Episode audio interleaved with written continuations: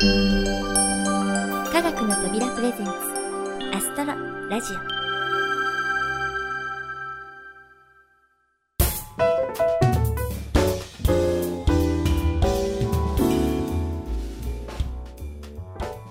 皆さんこんにちは土屋ゆ子です、えー5月に入ってからというもの台風が接近して嵐になったり気温が急上昇してね真夏日寸前になったりと不安定なお天気が続いていますけれども皆さんは体調を崩されていませんか？大丈夫ですか？さて6月といえばそろそろ梅雨も間近です。東京地方ではだいたい6月に入ってから1週間くらいで梅雨入りになることが多いそうですね。星好きの方にとっては嫌な季節なんですけれどもうん実際にね星を眺めるのとはまた別の楽しみもあります。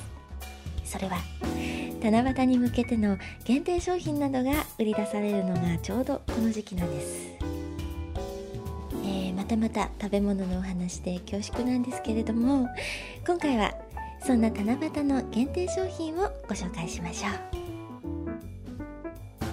2006年12月に新宿サザンテラスに日本での第1号店がオープンして以来行列の代名詞となったのがご存知。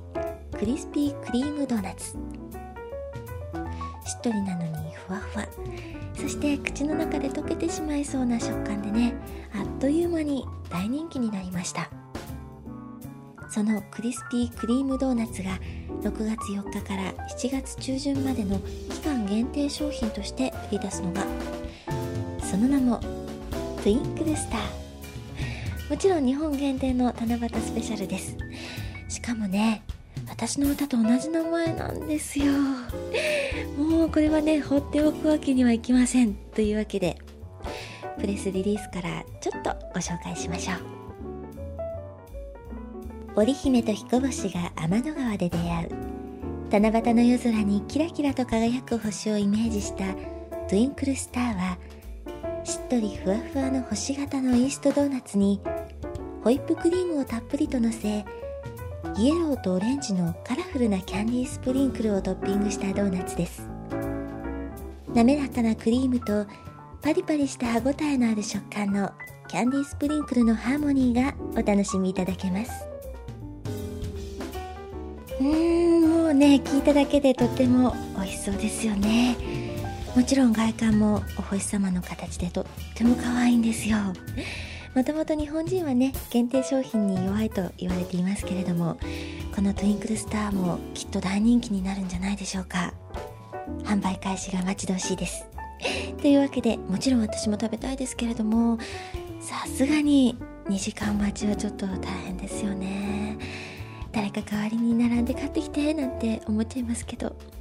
でもねきっとね並んだ分だけ一層美味しく感じるんでしょうね。ではこの後はあゆこの星空探偵社のコーナーです。前回は可愛いヒョンタンの登場でぐっと和ませていただきました。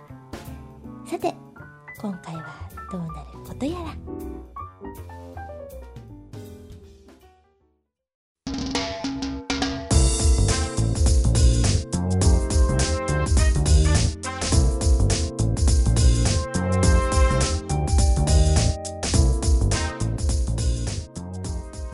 ゆこの星空探偵社のコーナーです。前回登場してくれたヒョンタン。ルックスも可愛いですけど、また喋り方がとっても可愛かったですね。おかげでブラック星博士さんの出番が少なかった気がしますが、その後、どうしてるのかしら？あ、お電話です。はいはい。ちょっとお待ちくださいね。はい、こちらあゆこの星空探偵社です。ああわしがブラック星博士じゃはい、ブラック星博士さん、こんにちは。意外とお元気そうですね。あなんでわしが元気だと意外なんじゃ？だって、前回はヒョンタンの家出騒動のおかげで、ブラック星博士さんの出番が少なかったじゃないですか。目立ちたがり屋のブラック星博士さんのことですから、ちょっと悔しかったんじゃないかと思って。そうじゃな。出番が少ないととっても寂しいんじゃぞーって。何を言わせるんじゃ。わしはな大物なんじゃ。そんな小さなことを気にするわけがなかろうが。まあまあ無理しなくてもいいですから。えそれで今日はどんなご質問ですか？おおそうじゃったな実はなこの前テレビを見ておったら子供向けの青い猫型ロボットのアニメをやっておったんじゃよ。青い猫型ロボット？ああドラえもんのことですか？こらこら土屋さん。いろんな大人の事情があってのわざわざ青い猫型ロボットと言っておるんじゃからはっきり言ってはいかん。ああそうでしたね。すみません。でその青い猫型ロボットのアニメがどうかしたんですか？うんその青い猫型ロボット。あーめんどくさい。そのドラなんとかがなタイムマシンに乗って時間を旅する話だったんだ。はいはい。あの空飛ぶ絨毯型のタイムマシンですよね。あんなのが実際にあったら楽しそうですよね。じゃろ？時間が大嫌いのわしとしてはなぜひとも欲しいアイテムなんじゃ。まあわしのふるさとのブラックホールの科学力ならな作るのは簡単なんじゃがあいにく当分ブラックホールに帰る予定がないんじゃよ。というわけで土屋さんには今の地球の科学でタイムマシンができるかどうか調べてほしいんじゃ。では頼んだぞ。え、タイムマシンですか？って切られちゃいましたね。でもそんな夢みたいなお話誰に聞けばいいんだろう。困ったな。うーん仕方ない。いつもお世話になっている。雑学が得意な科学の扉のプロデューサー小林さんに聞いちゃいましょうか。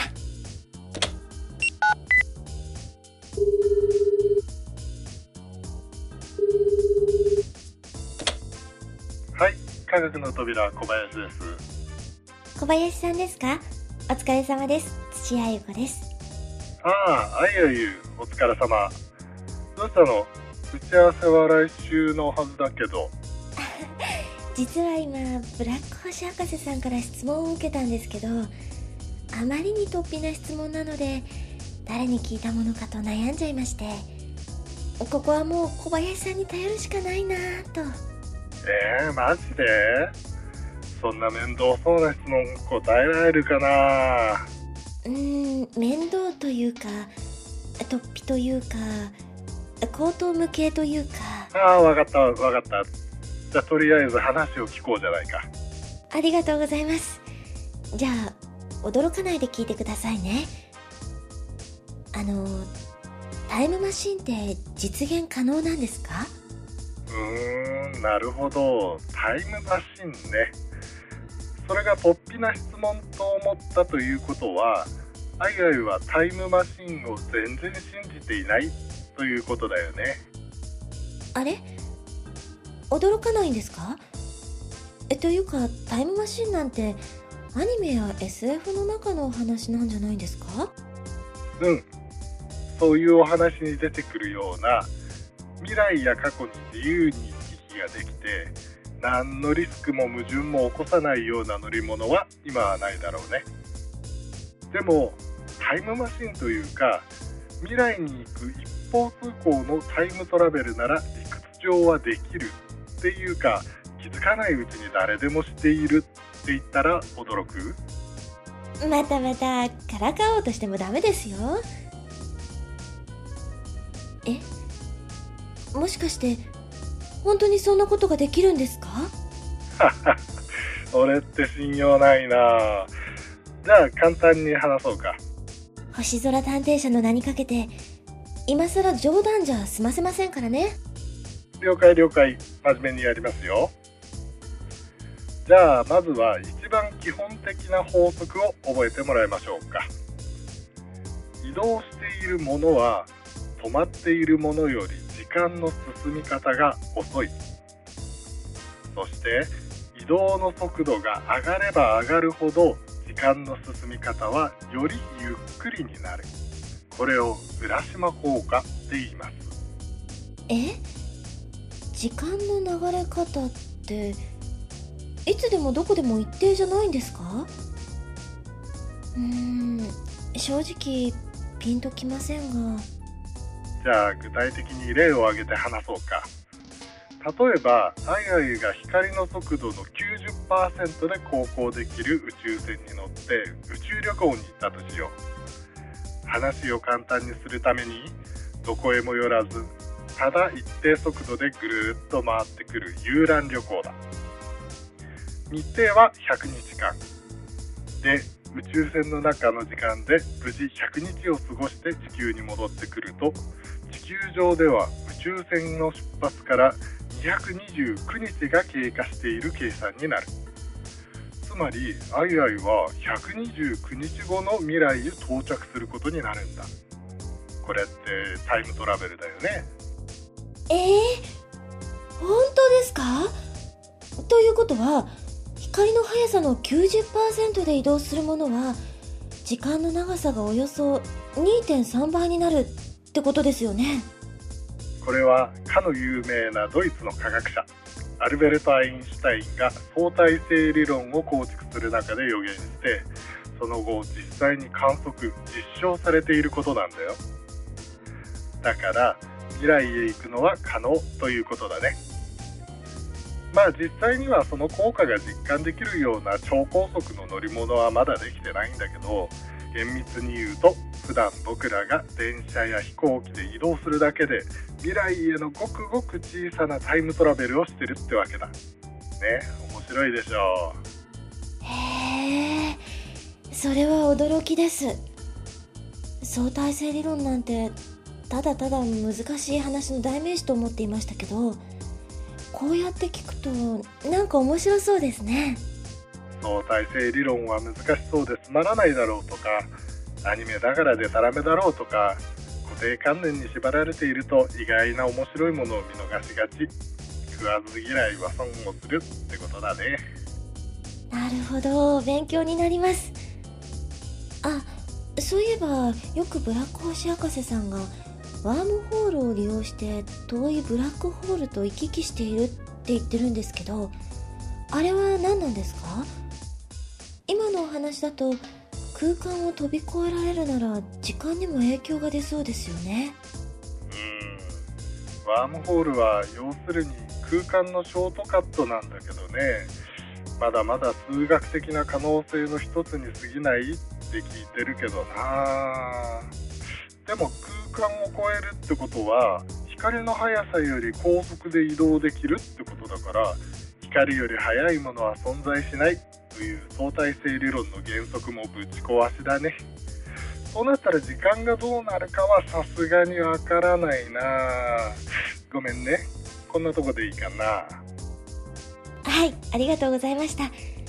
タイムトラベルは可能だけどまだ手段がないってことでブラック星博士さんには伝えておきます。うん。じゃあ来週の打ち合わせよろしくねいやー今回は驚きでした。まさかタイムトラベルが可能だなんて。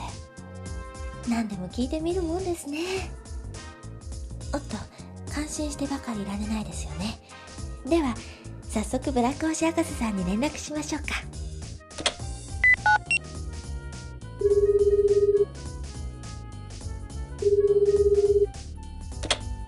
もしもし土屋あゆ子ですけどブラック星博士さんですか？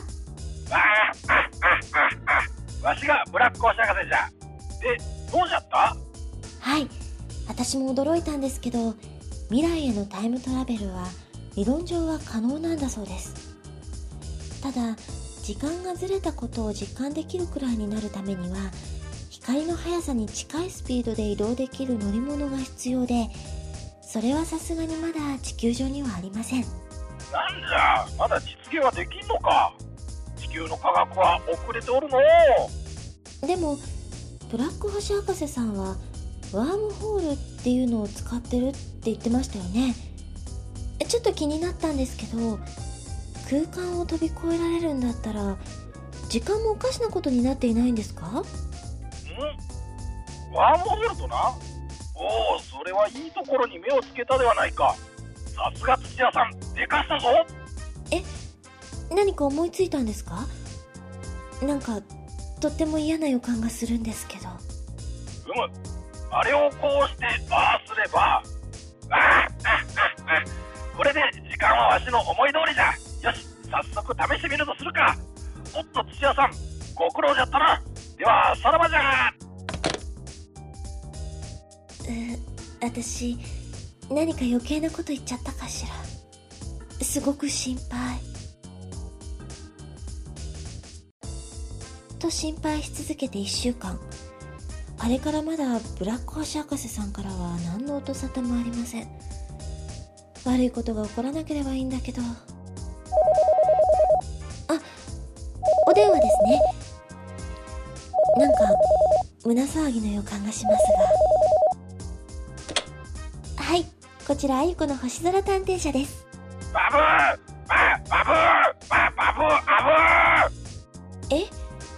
まさかブラック星博士さん？な、なんで赤ちゃん言葉なんですか？アブーアブアブアブーアブーアブアブアブアブえワームホールを使った時間操作に失敗した時間を遅らせるどころか逆行しちゃって赤ちゃんになっちゃったですって？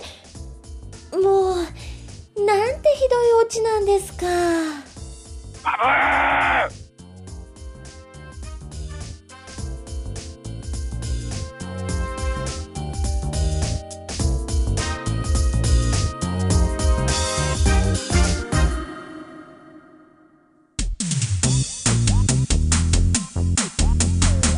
アブーラジオ。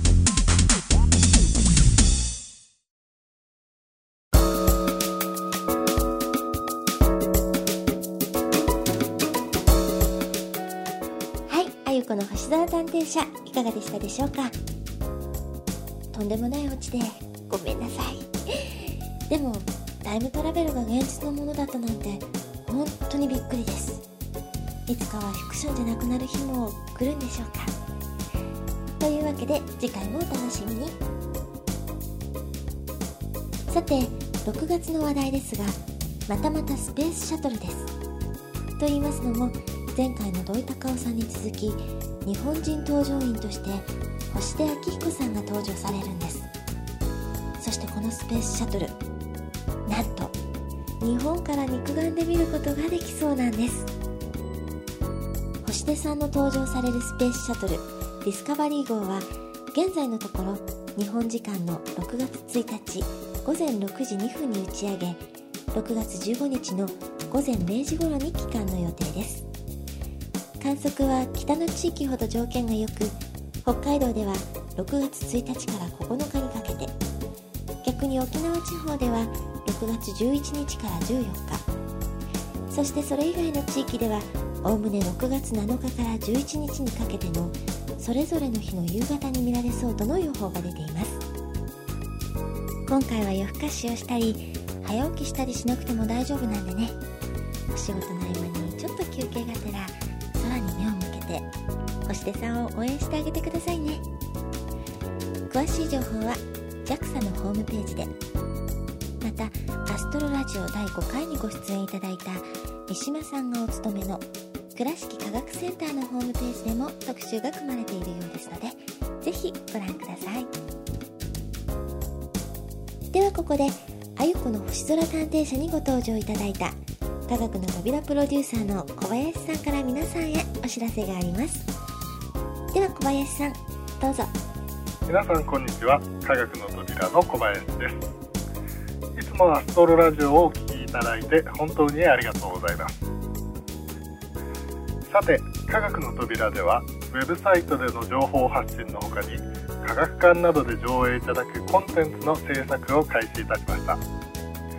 特に来年の世界天文年に向けては非常に力を入れておりまして皆さんがプラネタリウム科学館に足を運ばれた際にご覧いただけるよう現在全力で制作に取り組んでおります。ぜひご期待ください。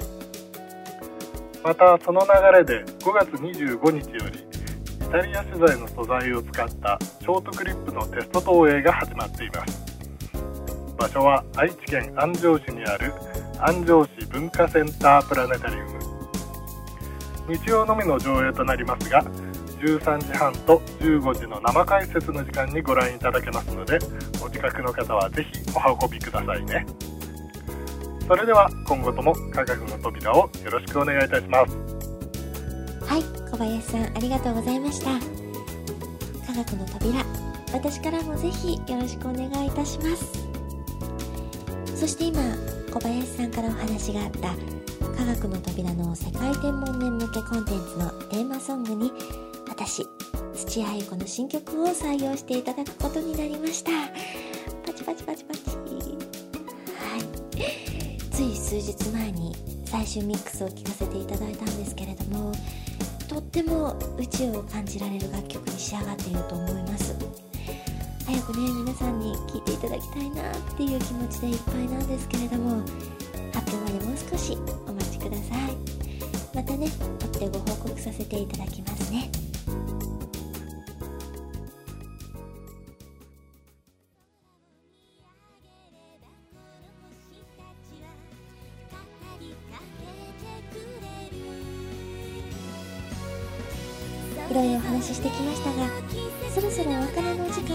しまいました。この番組は制作コムビルドショーマンズ脚本アルファボル協力明石市立天文科学館企画制作科学の扉でお送りいたしました。それではまた次回をお楽しみに。お相手は私土屋ゆ子でした。